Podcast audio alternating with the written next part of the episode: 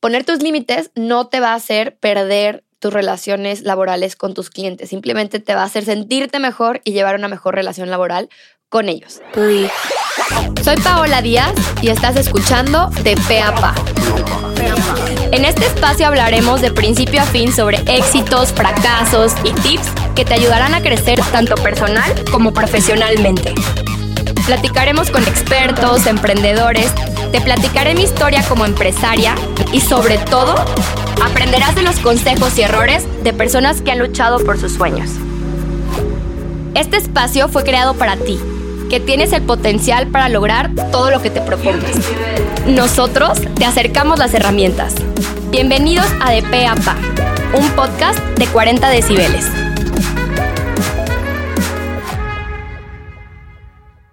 Bienvenidos a un nuevo episodio de De Pe a Pa.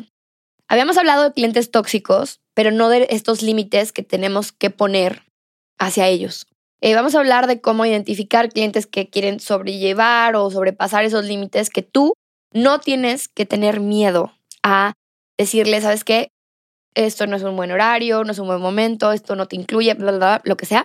Pero el objetivo principal es que tú estés tranquilo de que no estás haciendo algo mal. Entonces es muy común que tengamos clientes que te hablen 24/7 para resolverles algún tema, eh, que te quieran cambiar el contrato de lo que habías acordado en un inicio, que siempre te pidan estirar la liga. Esto pasa más con temas de servicios, em, servicios no tan institucionalizados. O sea, yo no me imagino a una señora diciéndole que, no sé, les voy a inventar, ¿no? O sea, creo que todo el tema de salones de belleza, eh, todo el tema de a lo mejor de las uñas, de servicios puede ser hasta de masajes, o sea, como que creo que servicios que no estamos como con mucho conocimiento hasta dónde llegan los límites es cuando la gente se quiere sobrepasar en temas creativos, eh, mercadotecnia, etcétera. Es muy diferente a que lleguen con un doctor y le digan, oye, pues me vas a hacer, no sé, el tal servicio en esto y ahora quiero que me hagas todo. O sea, realmente creo que ahí les da más penita. Entonces, es importante que tú sepas cómo eh, hacerle entender al cliente primero que no vas a estar disponible todo el día a sus horas. Y este tipo de relaciones eh, con los clientes es importante, primero, que sepas cómo sobrellevarlos y dos, que no se lo platiques a todo tu equipo. ¿Qué pasaba mucho con nosotros en Imbus? Había un cliente que era muy exigente o que sobrepasaba estos límites y al rato el project manager, ay, es que me choca este cliente, no lo soporto. Y luego esa mala vibra se transmite a todos los demás y al ratito nadie quiere trabajar con esa persona. Entonces es importante eh, que tú te lo guardes para ti y que realmente empieces a establecer límites y a ser consciente a tu cliente. Ahí les va qué es lo que tenemos que hacer. Primero, yo lo que, lo que me ha funcionado ha sido eh, tener cotizaciones muy bien explicadas. No les digo que sean súper extensas, o sea, primero pónganle lo que incluye y luego cláusulas, ¿no? Algo que me ha funcionado con los clientes presenciales es literal imprimir esa cotización y subrayarle las, las partes que creo que son importantes. Por ejemplo, como los tiempos de entrega, que incluye, que no incluye. Al final, acuérdense que papelito habla y es importante que estas cláusulas eh, te ayuden a quitarte ese dolor de, dolor de cabeza en un futuro. Eh, preferentemente que estén firmadas estos acuerdos ¿Qué me ha pasado también? teníamos contratos súper extensos, o sea, donde literalmente una abogada me los hizo con ese lenguaje que nadie entiende ni que estás leyendo. Entonces, ¿qué pasaba? La negociación se alargaba mucho porque esa persona se lo hacía llegar a su abogado y luego hacían correcciones, etc. No digo que no tengas contratos, digo que sí, hazlos cuando sean eh, de cantidades monetarias que sean necesarias para que tú te protejas, ¿ok? Pero a lo mejor si te estoy hablando de una negociación que no es tan alta y que si llegara a pasar algo, no vas a mandar a un abogado a que los, que los demande porque no es ni siquiera la cantidad suficiente para contratar al abogado, te diría que, eh, o sea, trates de eficientar esos procesos. Esto nadie te lo dice. Te dicen siempre, ten un contrato y protégete.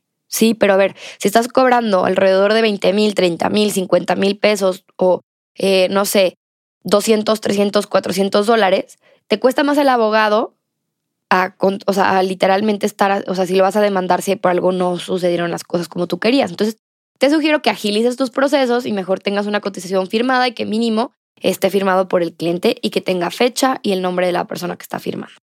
Eh, por otro lado, estipula muy bien los horarios de atención, o sea, de qué horario, qué horario trabajas.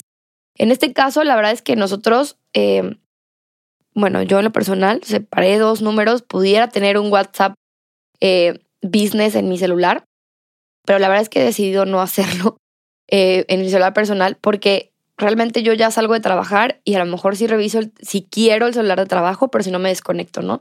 Entonces, realmente esto ayuda a que esos horarios de atención al cliente, el cliente los entienda. El canal donde va a hablar contigo, sí, decirle, oye, preferentemente mándame WhatsApp, no me mandes audios. A mí había clientes súper latosos de que 20 audios y cuando estás en reuniones no los puedes escuchar y ese audio se queda ahí más tiempo. Entonces decirle, oye, mejor mándame WhatsApp o correo.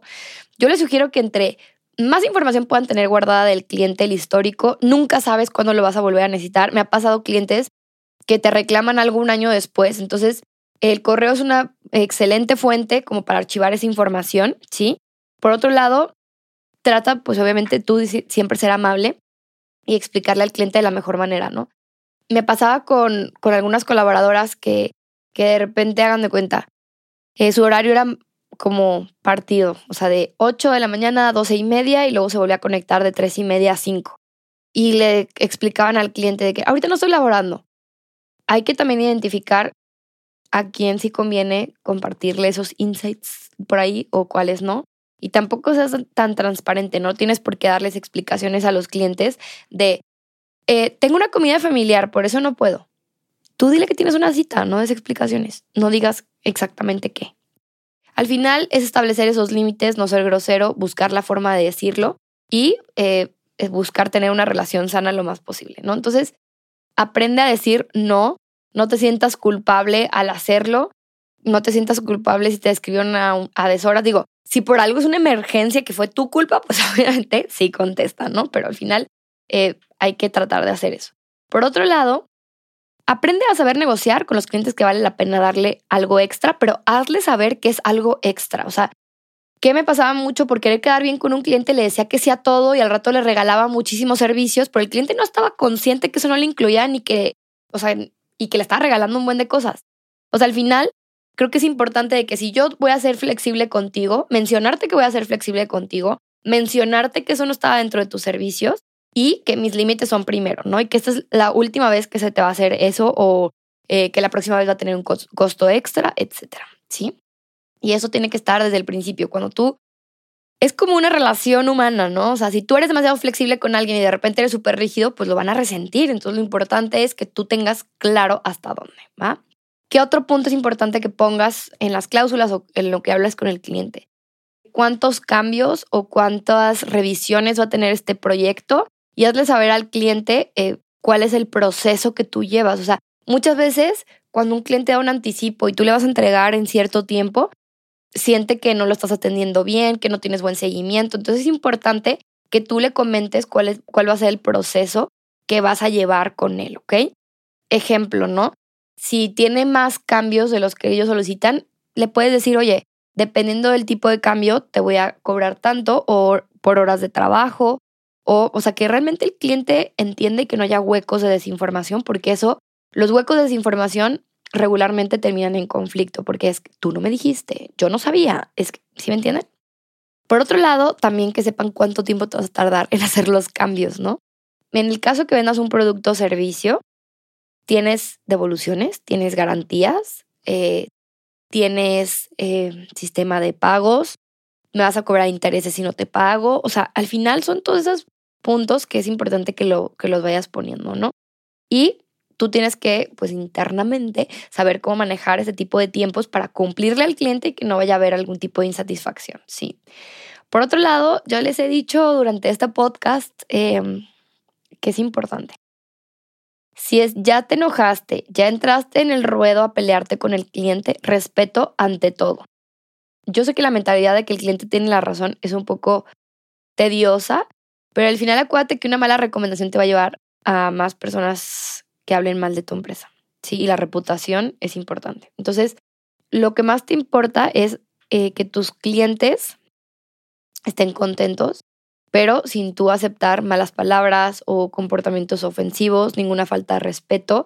Al final, nada podrá costear eh, la dignidad de tu equipo. O sea, si este maltrato fue hacia alguien de tus colaboradores, es importante que tú entres como líder del proyecto y le pongas un límite al cliente. ¿Por qué? Porque tu responsabilidad como líder es que tu equipo esté bien, ¿sí? Entonces ya tú le meterás el regañadón a alguien internamente, pero obviamente con ese nivel de respeto, ¿sí? Eh, yo muchas veces he perdido la cabeza por corajes, porque me doy cuenta de errores. Por más que yo haga un berrinche y parezca Pikachu así sacando truenos y relámpagos, jamás voy a voltear con alguien de mi equipo y le voy a decir eres un inepto o, o sea, si se me entienden, o sea, no llego al punto de faltarle al respeto a alguien, ¿sí? Y aún así, creo que ni siquiera el estar como Pikachu vale la pena. O sea, realmente ha sido algo que, que, sí tiene, que, que tienes que trabajar si eres como yo y realmente ser profesional y hacer valer tu trabajo hacia tus colaboradores y hacia, tus clientes, ¿sí? Acuérdate que como, como te tratan, como, te como tú tratas, es como te gustaría ser tratado. Y es una filosofía muy chida. Y dile a tu cliente lo importante que es la colaboración de tu su proyecto hacia contigo, ¿no? O sea, creo que muchas veces ese, ese tipo de apapachos con el cliente cuando las cosas no van muy bien puede ayudar a que mejores la, la relación. Y por otro lado, em, tú eres el experto, ¿no? Y tú tienes la libertad y la decisión de llevar el proyecto como tú quieras. Si ya no quieres trabajar con este cliente, mándalo al carajo, no pasa nada, no se acaba el mundo. O sea, va a llegar otro cliente que vas a decir, no manches, qué paz trabajar con él, ¿no? Y muchas veces estamos ya bien estresados, bien viciados, pero ahí estamos tercos, aferrados por una paga que a lo mejor ya no valió la pena y la estás perdiendo al proyecto, entonces es mejor decir adiós. Entonces, recuerda que todo lo que hagas para establecer límites te va a ayudar a tener relaciones más sanas y sobre todo evitar conflictos a futuro, ¿ok? Piensa en el tipo de cliente ideal que quieres. Trabaja en conseguir clientes que tengan esas mismas características. Algo que me ha funcionado a mí es decir, a ver, no quiero trabajar con tanto emprendedor, quiero trabajar con ya empresas más consolidadas porque tienen más orden y no exigen eh, resultados irreales en marketing porque ya han trabajado con agencias y tienen noción de qué resultados esperar, ¿no? Entonces, esto tiene que ver con que estas empresas también ya están más institucionalizadas, por lo tanto, eh, respetan más los horarios, saben qué esperar de la agencia y pues ya tienen como como cierta cultura formada en la empresa, ¿no? Entonces, eso me ha ayudado a mí de filtro, te lo paso a ti de tip. Esto ayuda a que, quieras o no, cuando alguien te regatea decir y no tiene el perfil de cliente que quieres, no aceptarlo y aprender a decir que no. Y eso te va a ayudar a crecer y evolucionar tu negocio. Entonces, te invito a que me mandes un DM. Me encanta cuando me mandan mensajitos y me dicen, Paola, yo escucho tu podcast. De verdad que me llena el corazón de alegría. Háganlo ahorita si me están escuchando. Compartan esto con alguien que sienten que está frustrado porque no sabe poner sus límites con los clientes.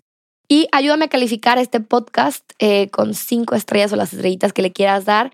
Ponle seguir porque quiero que esta comunidad crezca cada vez más y rankear en los primeros lugares para poder llegar a más personas. Entonces, muchas gracias por escucharme. Sígueme en redes sociales como Paola Díaz del Castillo y nos vemos en otro episodio de DPAPA.